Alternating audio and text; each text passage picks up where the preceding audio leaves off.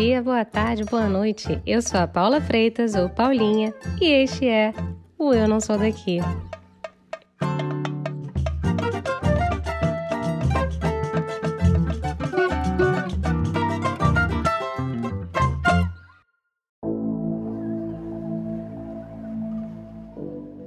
Se eu falar para você pensar em marcas de modas famosas mundialmente, o que provavelmente vai vir à cabeça são aquelas grandes marcas de luxo completamente inacessíveis, tipo Gucci, Versace, Chanel ou Ralph Lauren. Só que se caminhássemos juntos pelo centro de Londres ou pelas grandes lojas de departamento francesas chiques, tá? Tipo Le Bon Marché, Galeria Lafayette, encontraríamos marcas brasileiríssimas como Melissa, Farm, Osklen ou a nossa boa e velha Havaianas. A Havaianas, por exemplo, virou sinônimo de praia pelo mundo, verão e vida brasileira mundo afora e está presente em mais de 80 países. Só que a moda brasileira não dita muito mais do que a moda de praia. Afinal, nós estamos sempre seguindo as tendências de lugares como Milão, Paris, Londres ou Nova York. Isso porque estamos sempre com um calendário um pouco atrás. O inverno dos países nórdicos vem sempre antes do nosso no Brasil. Agora, ó, longe de mim dizer que a moda brasileira não merece destaque. Muito pelo contrário. O mundo precisa da nossa criatividade, cores, vivacidade e o melhor de tudo, que eu acho, é a antropofagia visual.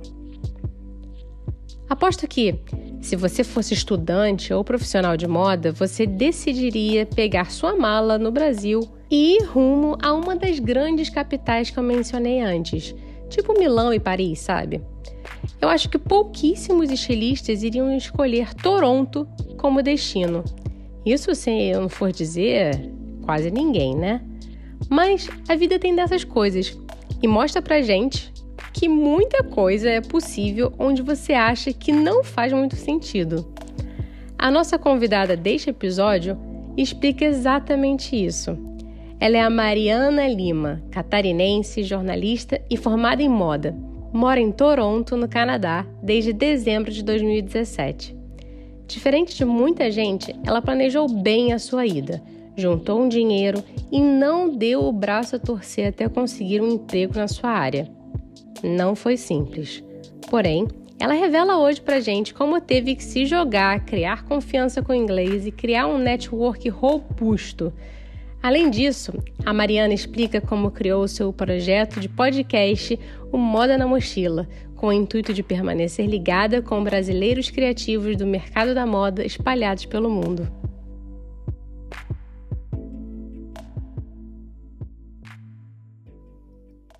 Mariana, seja muito bem-vinda ao Eu Não Sou Daqui neste sábado de manhã. Muito obrigada, Paula. Estou muito feliz de estar aqui contigo, compartilhando esse finalzinho de esse início de final de semana. E vou adorar, é um tema que eu adoro conversar, morar fora do Brasil e discutir esses perrengues e coisas boas da vida de imigrante. Então, muito obrigada. Estou muito feliz em estar aqui contigo hoje. Eu que agradeço muito. E ó, que responsabilidade, porque uma pessoa que faz podcast entrevistar outra pessoa que faz podcast, eu me sinto numa responsabilidade assim, muito mais pesada. Imagina, tem muito mais experiente do que eu. Vocês têm já quase 200 episódios? Estamos, estamos quase 100 no 100. Episódios, quase, quase no 100. 100 episódios. Super experiente, vai, vai ser maravilhoso. Mas vamos começar do começo aí pra galera te conhecer, então. Se você pudesse contar quem é Mariana, por Mariana, neste Canadá ou neste mundo? Eu sabia que tu ia perguntar essa pergunta, que eu já ouvi os episódios, e eu nem me preparei para falar dela, porque é difícil falar da gente, né? Mas vamos lá. É, eu sou a Mariana, eu sou catarinense, sou de uma cidade relativamente. É a maior cidade do estado, Joinville, mas comparado com uma São Paulo ou uma Rio de Janeiro, uma cidade pequena. Então, vim de lá, mas uma coisa muito legal de ter vindo de lá é que a cidade, a região ali de Joinville, Rio do Sul, é um polo têxtil.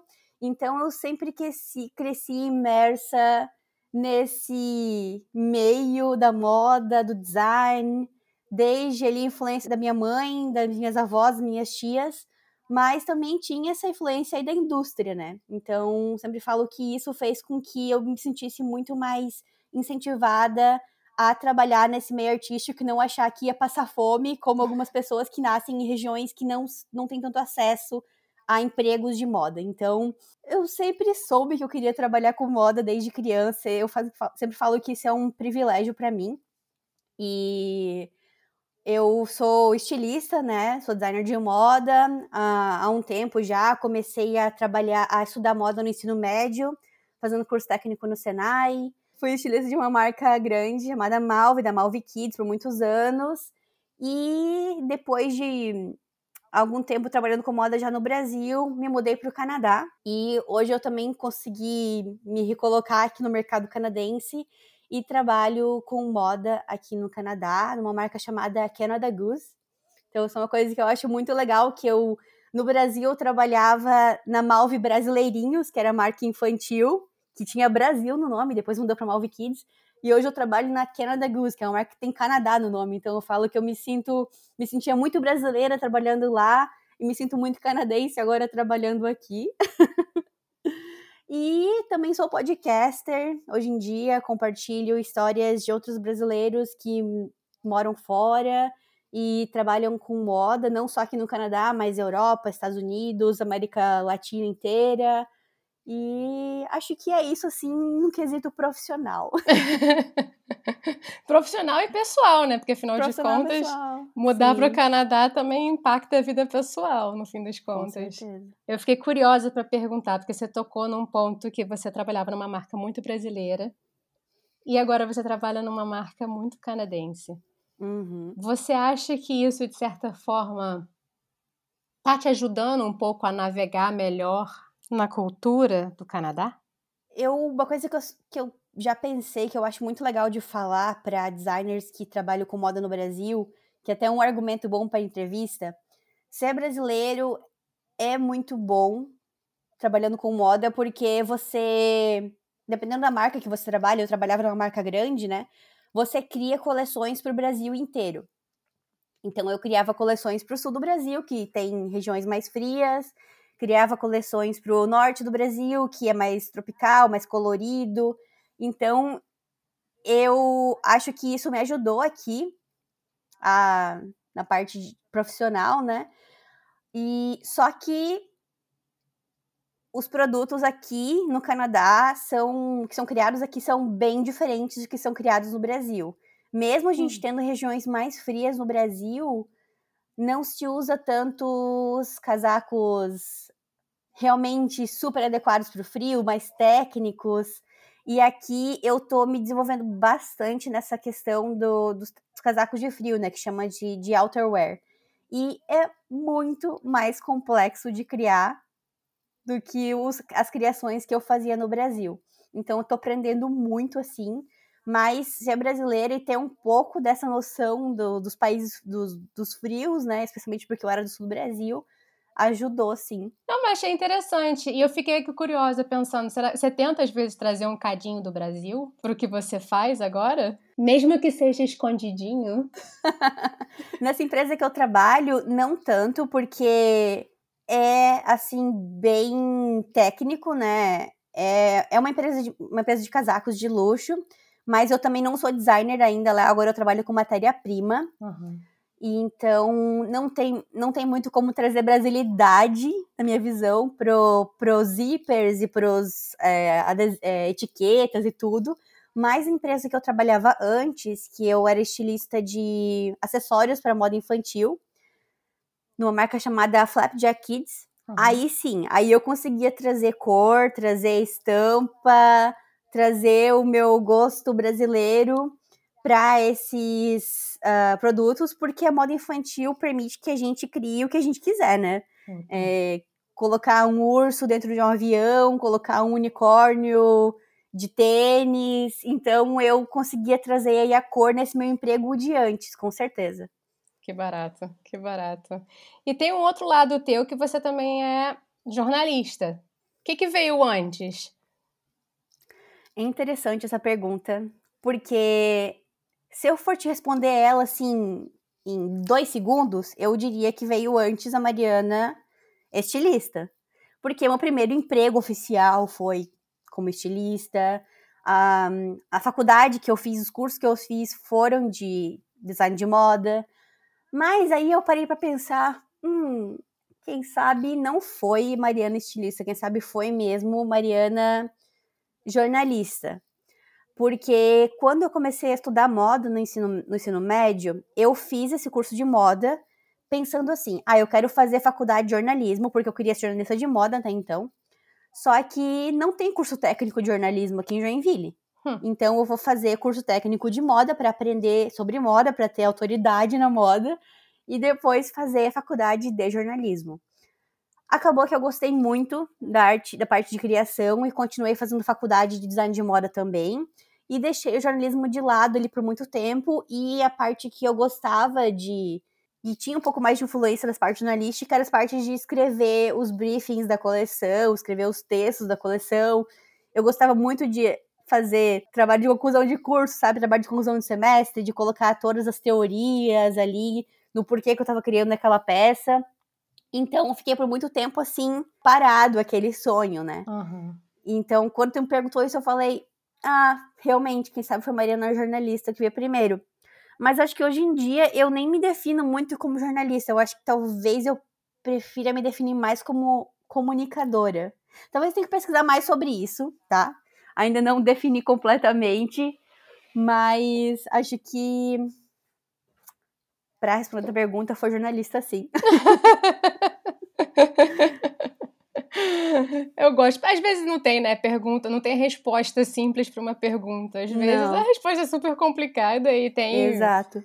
caminhos tortuosos que levam a gente a sabe lá Deus onde, né? No fim das Com certeza.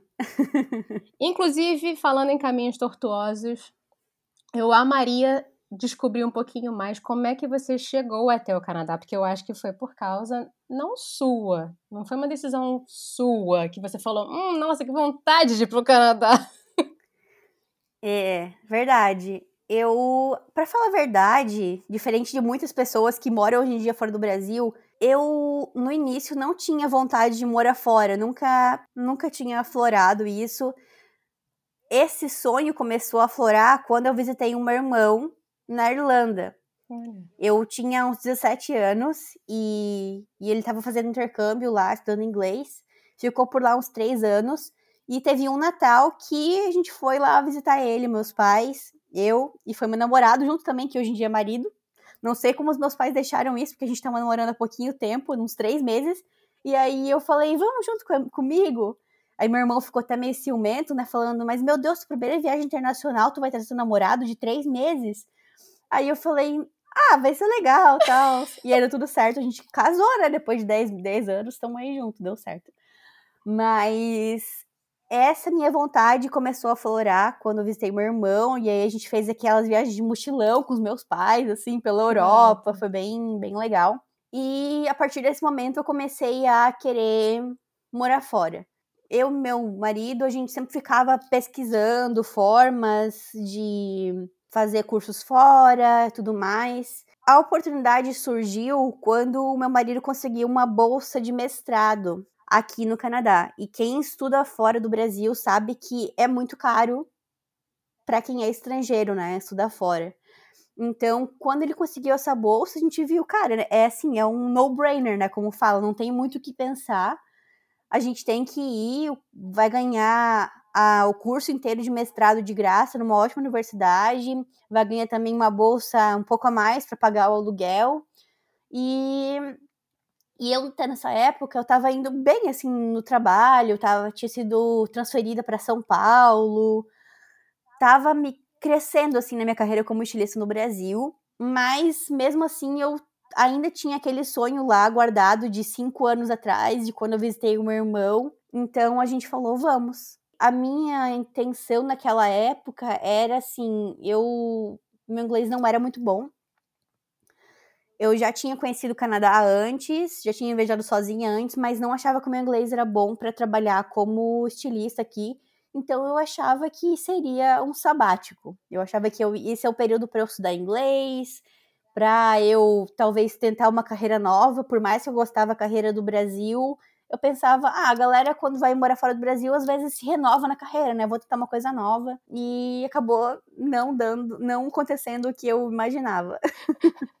Pô, como é que você vai responder? Como é que você vai falar para Mariana, mini Mariana de anos atrás? Não, olha só, não quero mais ser estilista, não quero mais trabalhar com moda. Como é que ela vai ficar? Ela vai ficar doida. É, realmente. Inclusive, fiz cinco anos de Canadá ontem. Oh, parabéns! Meu aniversário de Canadá. Arrasou! Mas como é que foi esse processo? Porque aí vocês decidiram ir, ele conseguiu a bolsa, no fim uhum. das contas, foi uma mudança pessoal e profissional, e você já deu um spoiler que você acabou não mudando de uhum. profissão, você não se reinventou. Mas como é que foi uhum. a adaptação a Toronto? No início, a gente morava em Hamilton, que é uma cidade que fica a uma hora de distância de, de Toronto, porque a universidade que ele conseguiu era lá. Uhum. É uma cidade parecida com a minha cidade, assim, questão de habitantes, tem acho que 600 mil habitantes. É, era bem legal, mas não é tão agitada assim quanto Toronto, né? Não tem tanta oportunidade. Então, isso era mais um empecilho na minha cabeça. Ah, não vou para uma grande cidade.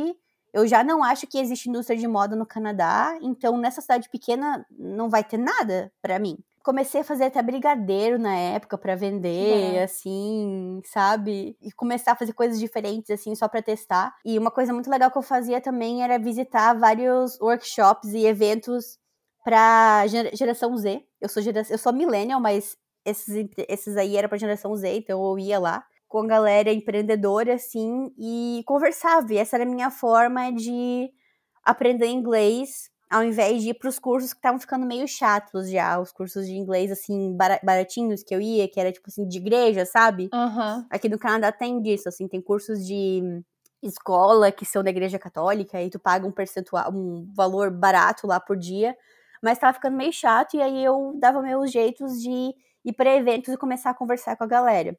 E era muito legal, porque eu conhecia muita gente nova que me dava dicas sobre o Canadá, sobre cursos para fazer que eram de graça. Porque a gente sabe, né? Quando tu vem para cá como um casal, e a gente era muito novo, então a gente nunca tinha guardado muito dinheiro na vida ainda, e ele era estudante, e eu estava trabalhando para complementar a nossa renda.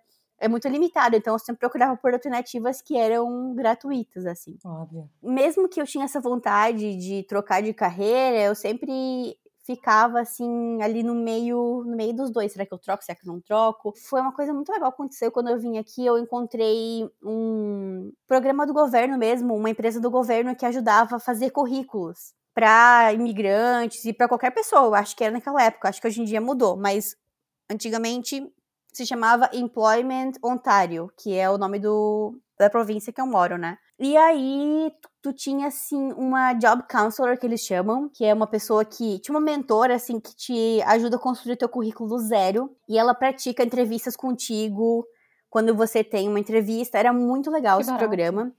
Então, eu falei tudo pra ela que eu fazia no Brasil, e ela construiu dois currículos para mim. Um para designer e outro currículo para vendedora de loja, porque eu tinha decidido na minha cabeça que a minha estratégia para continuar trabalhando com moda seria assim: beleza, eu não vou, não vou conseguir agora emprego como designer, mas eu quero trabalhar em alguma coisa que tenha alguma relação com moda. Então eu procurava empregos em marcas, em lojas de marcas que eu achava legal, procurava empregos em esses lugares de lavanderia que fazem alterações, reparos. Tipo uma alfaiateria, uma coisa assim? É, lojas em. vendedora de loja em loja de tecido, de aviamentos. Então, essa foi a minha estratégia, até para eu aprender um pouco mais do vocabulário de moda em inglês, que eu tinha zero, né? Não sabia nada. Então, essa foi a minha estratégia para continuar trabalhando no moda e começar uma carreira aqui, assim, digamos assim, né? E foi demorou muito essa fase no início, para porque você você veio insegura com o inglês, para você sentir essa confiança. Quanto que demorou? Para eu conseguir meu primeiro emprego, nesse primeiro emprego de loja, digamos assim, demorou uns dois meses, eu acho. Muito rápido. Tu acha rápido? Muito rápido. É porque eu vim pra cá em dezembro, então eu tirei alguns uns dois, três meses para não fazer nada. E aí depois eu comecei a procurar emprego, né? E eu ouvi algumas pessoas falando para mim assim: ah, mas por que, que você tá procurando emprego nisso? Por que, que tu não vai procurar emprego num café, num restaurante que é muito mais rápido? E, e, aí eu nem dava bola, eu falava, não, me deixa que eu vou fazer aqui a minha estratégia e vai dar certo, né? Porque eu tinha.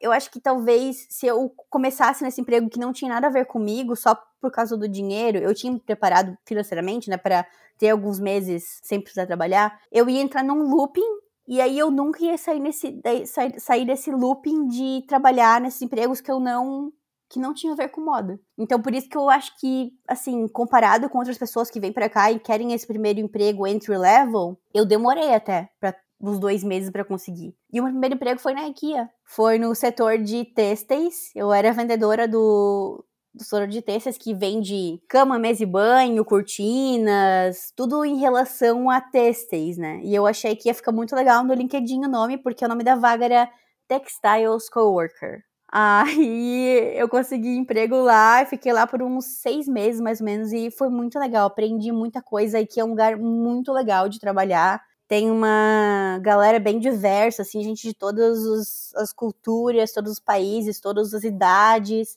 Então é um ambiente muito legal de trabalhar na IKEA. Eu recomendo, assim, para quem quiser. E aí foi quando você começou a ficar mais confiante, mais segura de si do inglês, eu imagino, né? Com certeza, trabalhar com o público, né? Por mais que a IKEA não seja uma loja de atendimento direto, assim, você não precisa. Nem todo mundo precisa de você para comprar lá, porque é muito fácil comprar na IKEA. Ainda assim, você tem que atender muita gente. Hum. Então, me ajudou muito, assim, a perder o medo de falar com as pessoas. Porque realmente, eu acho que às vezes era mais. Não era que eu não sabia falar inglês, que eu falava inglês mal. Eu acho que era mais a falta de confiança de falar inglês. Porque até hoje eu não falo tudo perfeito. Mas hoje eu tenho confiança de que eu consigo expressar aquilo que eu quero e que eu sou especialista na moda. Então, se eu sei os termos de moda, eu tô bem. Se eu for conversar sobre mecânica com alguém, eu não vou saber mas talvez nem algum nativo saiba todos os termos de um carro, por exemplo, sabe? Perfeito. Eu acho que teve a Gabriela, que foi a Gabá que, do, do episódio de, de Dublin, que eu entrevistei recentemente. Ela falou uma coisa que ficou muito marcada, assim, no fim das contas, a gente tem essa falta de confiança no início, e às vezes, nem no início, às vezes ela perdura por anos, décadas, e na verdade a gente esquece que a gente está trazendo um ponto de vista completamente novo, completamente diferente, que isso pode ser extremamente valorizado, né? No, Com certeza. Não só no mercado de trabalho, mas no dia a dia. Então, foi uma chavinha, um tapinha na minha própria cara que eu acho que é. foi dada. E o Canadá é um país muito legal para isso, porque é um dos países mais abertos para a imigração, né? Então, diversidade aqui é lei, é, não, não tem como não ter diversidade.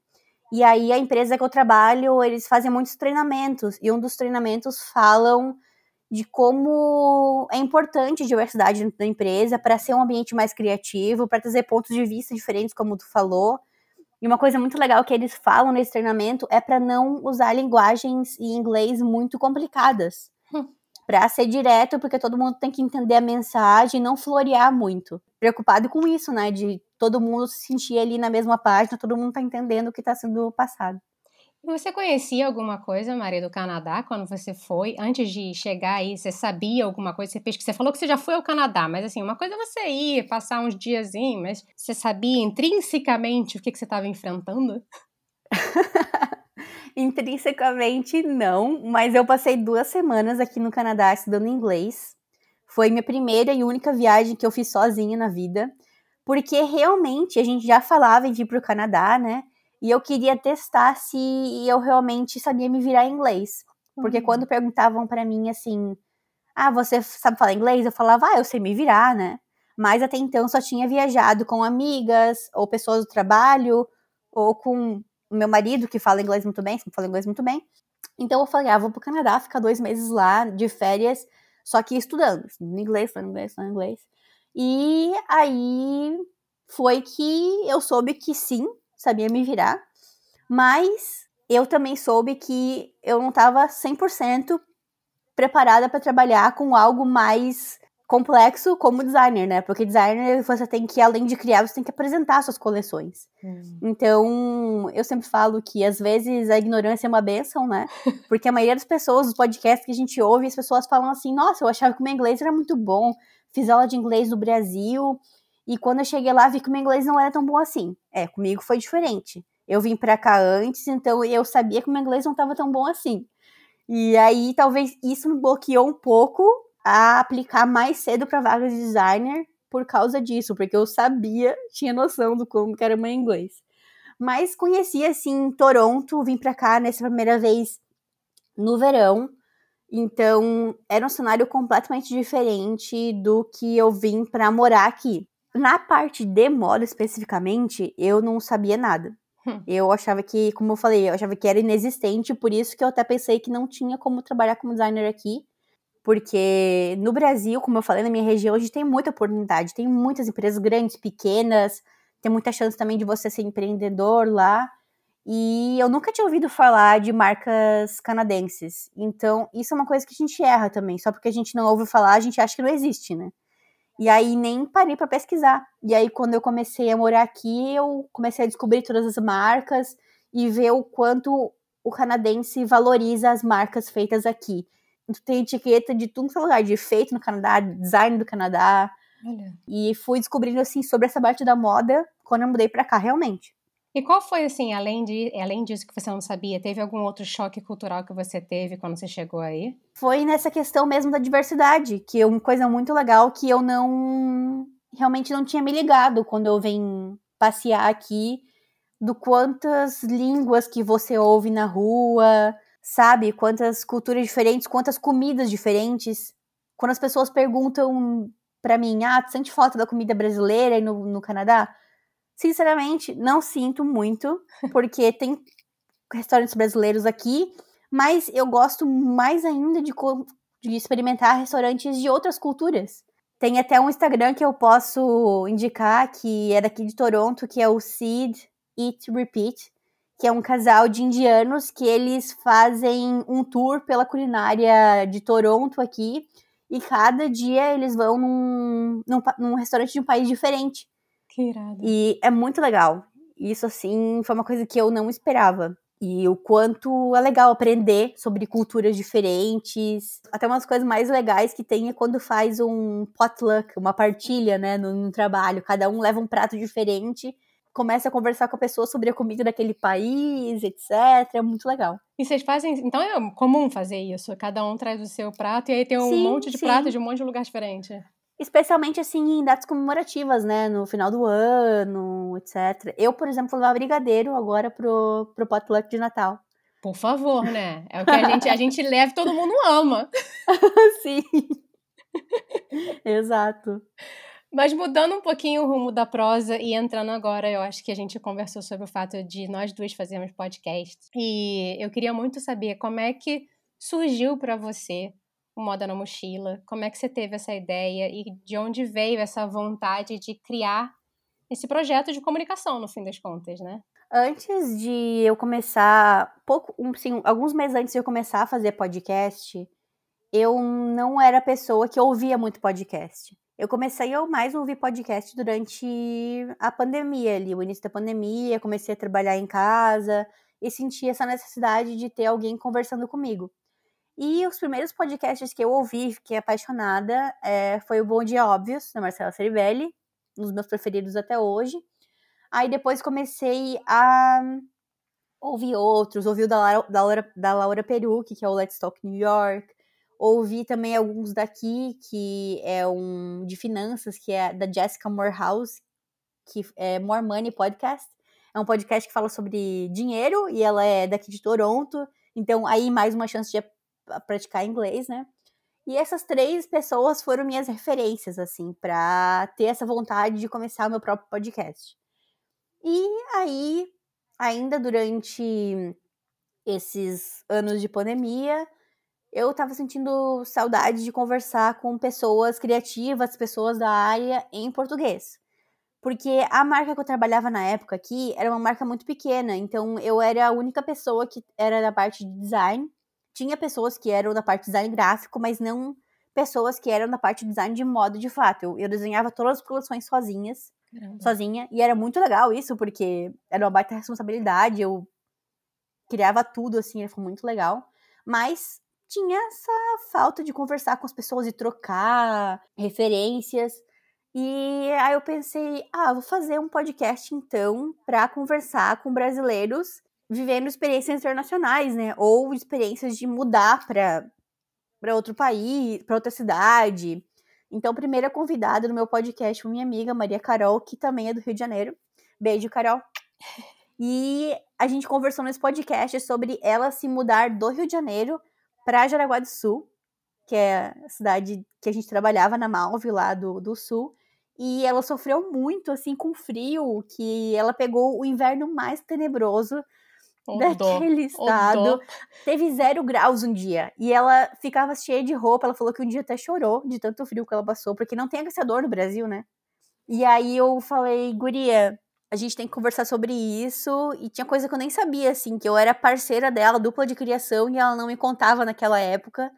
E aí ela contou tudo no podcast, então eu pensei, ah, vamos fazer esse podcast sobre mudanças, né? Mesmo que dentro do Brasil, porque aí eu converso com as minhas amigas, etc. E eu também não achava que tinha tanto brasileiro que trabalhava com moda fora do Brasil. Tanto que no início do podcast a descrição era assim: brasileiros que viveram ou estão vivendo experiências internacionais na moda, arte, design, arquitetura. Coloquei várias áreas criativas. Assim. O leque aberto, né? Porque eu não fazia ideia que tinha. Eu não conhecia ninguém que era brasileiro e trabalhava com moda aqui, não conseguia nada, não, não conhecia. E aí, logo depois dos primeiros episódios, eu comecei a pesquisar mais e comecei a descobrir tanta gente que aí eu falei: não, agora tá na hora de focar e vou entrevistar só brasileiros que viveram experiências internacionais, seja com intercâmbio ou trabalham fora do Brasil, só com moda. E aí, hoje em dia, eu só entrevisto pessoas que têm alguma relação com, com moda, assim, porque tem muita gente e cada dia tem mais, né? Então vai se renovando aí o ciclo. E foi muito legal. Eu comecei esse podcast, assim, bem despretensiosamente, só pra conversar com a galera e não imaginava o impacto que ia ter na vida de tanta gente, assim. Às vezes eu converso com alguma entrevistada depois de algum tempo, e ela falou: Tu não acredita, depois que eu fiz o podcast, várias pessoas me mandaram mensagem, já consegui fechar uma parceria com uma outra entrevistada tua. Aí eu falei: Meu Deus do céu, eu jamais imaginava que eu ia conseguir criar uma comunidade. Eu não tinha essa ideia, eu achava que eu só ia criar um podcast para conversar com a galera. E deu muito certo, e eu adoro. É muito bom, é muito legal mesmo. E eu fiquei curiosa, assim, para saber, porque você trabalha muito focalizado e as suas entrevistas agora cada vez mais estão mais focalizadas na moda. Uhum. Mas qual é meio que o fio condutor que todo mundo que você conversa traz? Assim, tem alguma coincidência ou alguma similaridade entre todos os entrevistados que você trocou uma ideia? Eu acho que uma coisa que aparece bastante, primeiro, o fato de ninguém estar tá preparado 100% com o inglês. Isso aparece muito.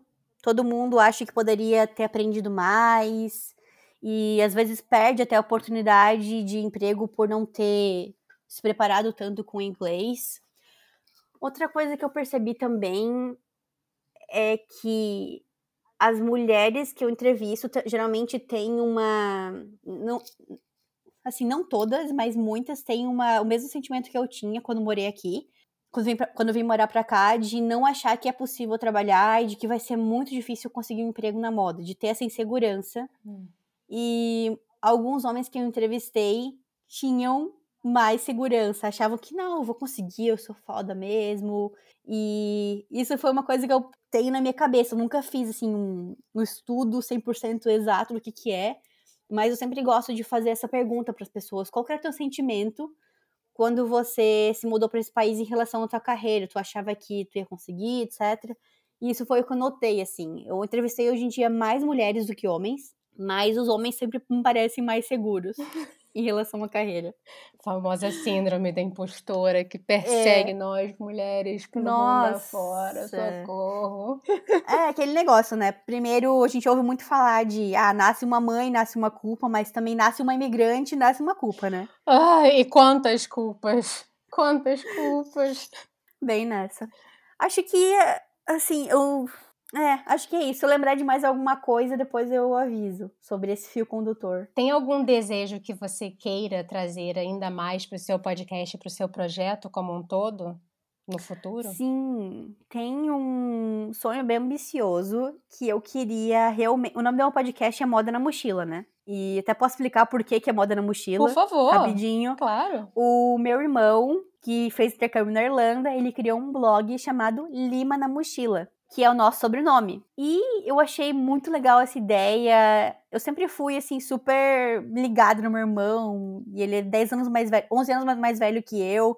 Então eu sempre adorei todos os 10 que ele, que ele tem. Sempre fui bem puxa-saco, assim, dele. E ele escreveu, assim, uns três posts para esse blog e nunca mais. Mas eu fiquei naquele nome na minha cabeça. Lima na mochila, Lima na mochila. Nossa, que, que bom, que rima, sabe? Muito bom.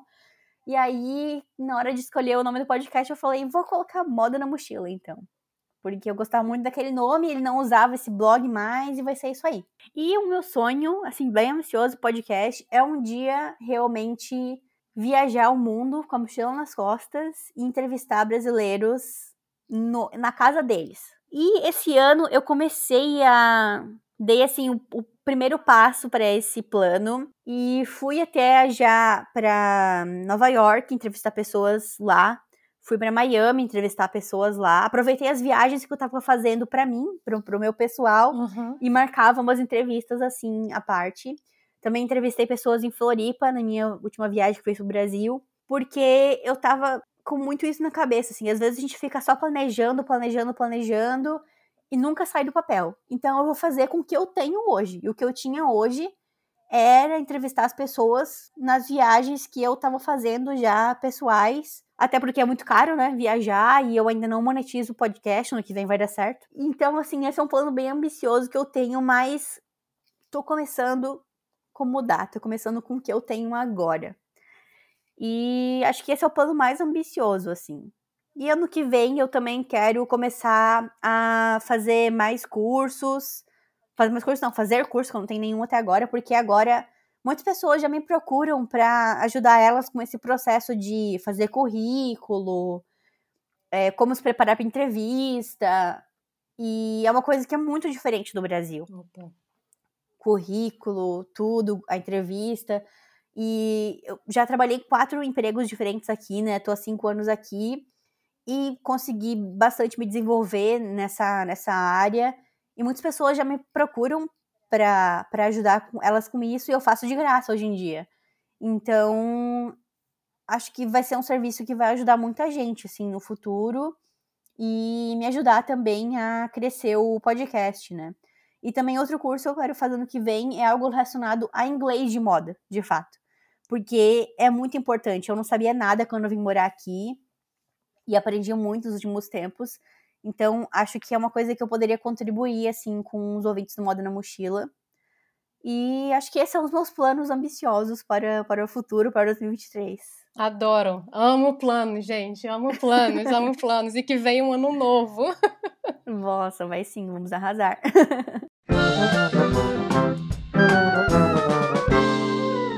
Vamos agora para o nosso bloco, que é o momento chorrindo, que é o momento rir para não chorar, que é quando eu peço para você dividir aí uma gafe, um perrengue, aquele momento que você ficou, Deus, por quê? Foi uma apresentação, a primeira apresentação em público em inglês que eu tive que fazer aqui de uma coleção que eu criei. Eu trabalhava nessa empresa antes de acessórios para criança, né? E aí o meu chefe, o meu chefe assim é muito uma pessoa muito casual, sem muitos uh, frufrus, assim, sem muitos rodeios. Aí ele falou assim, Mariana, eu quero que tu vá lá na, na nossa distribuidora, que é uma distribuidora, tipo assim, um distribuidor mesmo, ele tem várias marcas, né, de moda infantil, E eles vendem todas essas marcas para o Canadá inteiro e para os Estados Unidos também. E eles têm a sede deles aqui em Toronto também, que era o lugar que tinha o nosso escritório. Aí ele falou assim, Mariana, pega é, essa mala de peças que tu das peças que tu criou, então tu sabe falar, e vai lá apresentar a coleção para Daniela, que é a presidente lá do, do setor, né? Eu já tinha conversado com essa pessoa e ela é bem legal. E eu achava que seria uma coisa bem, bem casual, assim, porque ele não me preparou para isso. Primeira coisa que eu cheguei atrasada, porque eu tava aprendendo a dirigir e era longe e eu tinha que pegar a estrada e tudo. Cheguei uns 5 minutos atrasada com a minha malinha de peças lá.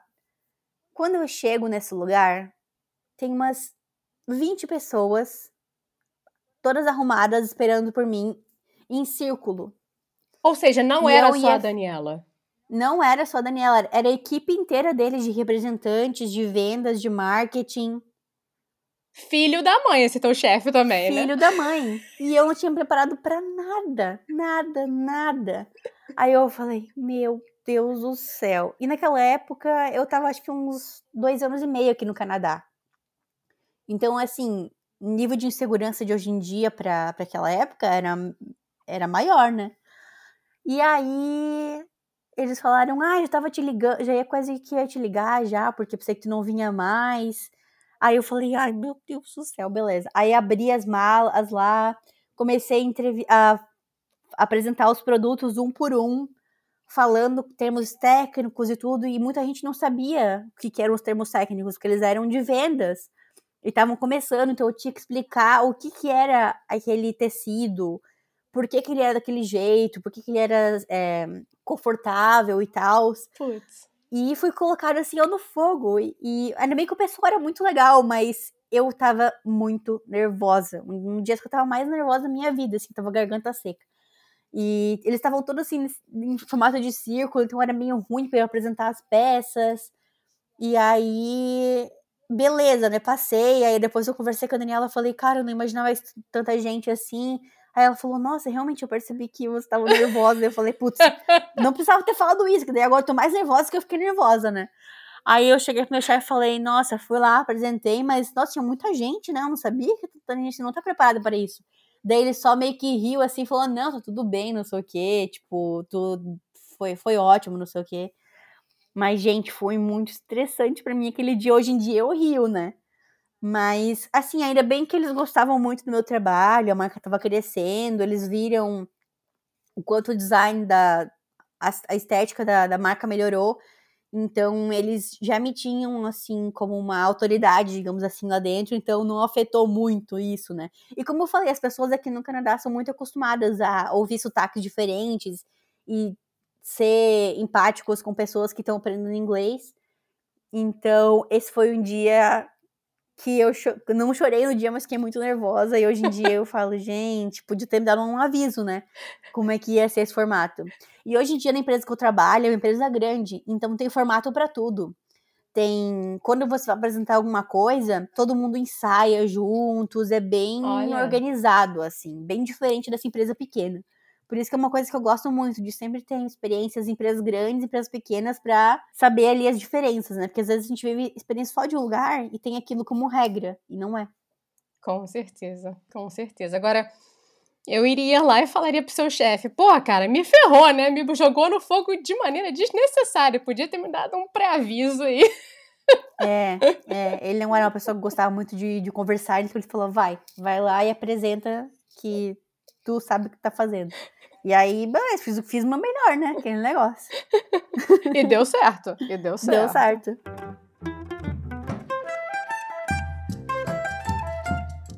Vamos para o momento bate-volta, que é o momento Marília Gabriela. Que eu com essa cara de destruída de sábado. Ah, imagina, tá maravilhosa. Ai, que nervoso. Nunca fiz isso de bate-volta, mas vamos lá. É rapidinho. Eu falo uma coisa e você fala a primeira coisa que vem na tá. tua cabeça. Tá bom. Respira fundo. Tomar uma aguinha. Uma aguinha. um chazinho, um cafezinho. Cafezinho. E bora.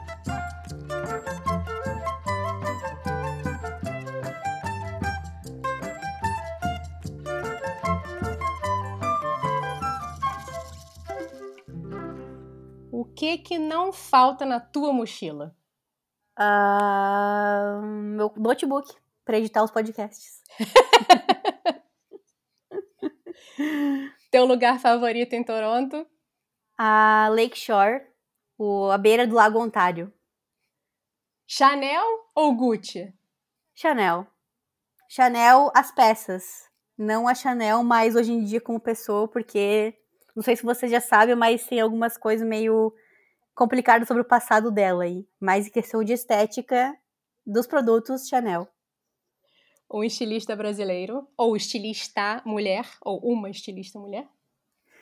Vou falar uma estilista da minha cidade, Letícia Michels. Panqueca norte-americana ou tapioca? Nenhum dos dois. Adoro. Pode. Claro que pode. O que você prefere? Um pão na chapa? O que você quer? Um waffle? Misto quente. Tá valendo. Aqui pode tudo. Não tem regras. A gente gosta de gente anárquica. Morar fora do Brasil te ensinou? A respeitar mais ainda as culturas. Agora, onde fica a casa? Na minha mochila. E quem é que você quer levar para o Moda na Mochila que você ainda não conseguiu? Jojo Moura, de um ano sem Zara. Mas nem tentei. Quem sabe eu consigo. Mas vamos agora de modo avião, que é onde eu peço aí para você deixar dicas. Eu acho que você já deu algumas muito boas. Mas, se você quiser deixar dica aí, pode ser de livro, de filme, de série, é, música, aqui tá valendo tudo. Tem um livro que eu adoro, que eu indico sempre no meu podcast, que fala sobre moda, imigração, sobre vida das mulheres. É, é o livro Fio da Trama, que conta a história de quatro mulheres da mesma família, da família Pascolato. A Gabriela Pascolato, que foi a fundadora da Santa Constância, que é uma empresa de tecidos brasileira, se mudou da Itália no período da Segunda Guerra Mundial para o Brasil e criou essa empresa lá, que é uma das maiores empresas de tecido brasileira. A filha dela, Constança Pascolato, também, que é um ícone de moda. E depois a história das filhas da Constança Pascolato, que é um, é um livro, assim, enorme que eu li super rápido. E eu indico bastante, eu adoro, é super fácil de ler. E você acaba aprendendo vários fatos históricos sobre moda dentro desse livro e também sobre a Segunda Guerra Mundial. Então, é um livro assim muito interessante, bem completo. Também vou indicar uh, duas, uma estilista canadense que fez uma parceria com a marca que eu trabalho. O nome dela é Victoria Kakutnik. Ela é hum, do, do norte, né, do, do, do Canadá. É, eu acho que ela é Inuit, Inui que fala. É muito legal as coleções dela e ela fez uma parceria com a marca que eu trabalho hoje, que é linda, é demais, é muito boa. E é uma coisa muito legal da Canada Goose que eles fazem parceria com esses designers locais e designers uh, de outros países também. Então, a chance desses designers que são pequenos, né, mostrarem o seu trabalho. Inclusive, a primeira peça que eu comprei da Canada Goose foi de uma parceria com ela, que eu amo. E também vou indicar outra criadora de conteúdo que também é cantora. Olha! Só que ela não canta música tradicional, ela canta música do, do, do povo dela, né? Do Inuit, que é. Não sei se você já ouviu falar, mas eles chamam de cantores de garganta, throat singers. Não, nunca vi. Eu me arrepio demais. O nome dela é China Nova. E ela canta com a mãe dela, assim, é um é uma, é uma forma de cantar muito do, dos povos nativos aqui do Canadá, hum, com a sua garganta, e as mulheres cantam com outras mulheres. Então, canta com a sua mãe, e é, é, muito legal. Eu não consigo explicar o que, que é, mas é uma coisa completamente diferente do que eu já vi nas vezes na vida. E esses dias eu fui aqui no centro de Toronto e eles estavam misturando hip hop com essas meninas cantando esses essas músicas com a garganta e eu me arrepiei inteira. É assim, vem do coração mesmo, sabe? Uhum. É bem legal. China Nova. É S-H-I-N-A Nova. Muito lindo. Show. Adorei, tô curiosa agora para descobrir. Não posso terminar essa conversa sem antes fugir completamente do script e te pedir uma coisa. Porque eu acho que moda é um campo e o design como um todo é um campo complicado no Brasil, e eu acho que se você quer se jogar no exterior, ele ainda é mais complicado às vezes, ou pode parecer mais complicado, a gente cria a complexidade também. Mas qual dica que você daria para as pessoas que querem entrar no mundo da moda ou que querem sair do Brasil e não querem sair do mercado da moda, que você gostaria de deixar aí como mensagem final? Primeira coisa, aprenda inglês. Estudem inglês. Não se preocupem tanto em estudar todos os vocabulários, mas tentem dar uma atenção especial para o vocabulário de moda, do design. Segunda coisa, ouçam um podcast Moda na Mochila. Adoro! Jabá!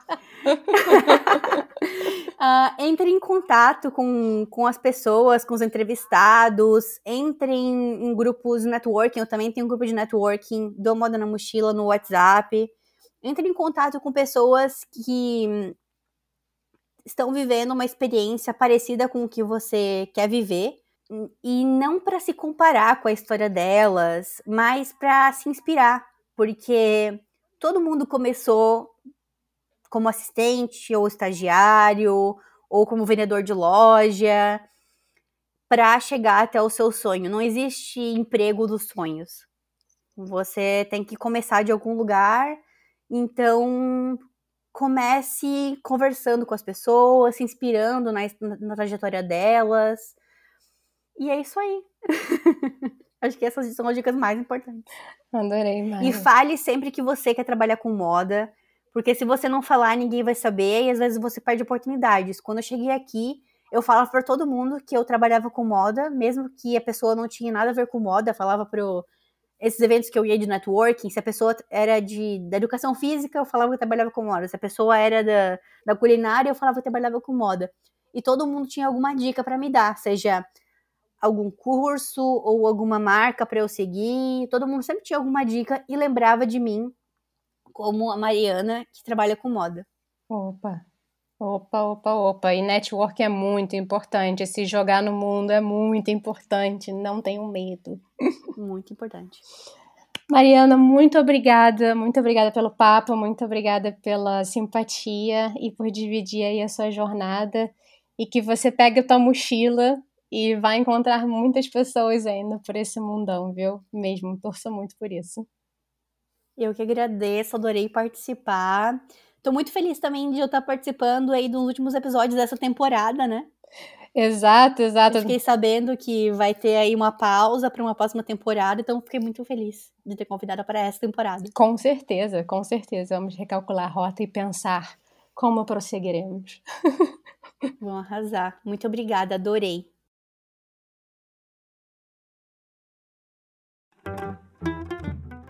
Daqui a uns 15 anos, mais ou menos, se alguém pegar esse episódio, vai descobrir que semana passada a gente estava triste. O Brasil quase chegou numa semifinal da Copa do Catar. E que não só não chegou, porque nos últimos minutos da prorrogação o time arregou. Mas esporte é isso mesmo, e daqui a três anos e meio tem mais uma Copa, porque o Hexa vem, gente. Mais cedo ou mais tarde, ele vem. Enquanto isso, aproveita aí, clica seguir o Eu Não Sou Daqui no Spotify, onde quer que você esteja escutando a gente. E pode deixar cinco estrelinhas também, tá? Por favor. Querendo trocar uma ideia, fazer uma sugestão ou reclamar que a gente está demorando a responder, pode reclamar lá no Instagram, arroba NSDaqui. O Eu Não Sou Daqui foi apresentado por Paula Freitas, editado pela Juliana Oliveira, design gráfico da Gabriela Altran, suporte de conteúdo das redes sociais da Luma Mundim e consultoria do João Freitas. A nossa música tem composição e flautas da Karina Neves, violão de sete cordas e bandolim do Pedro Franco e mixagem do Tito Neves. Até semana que vem, galera!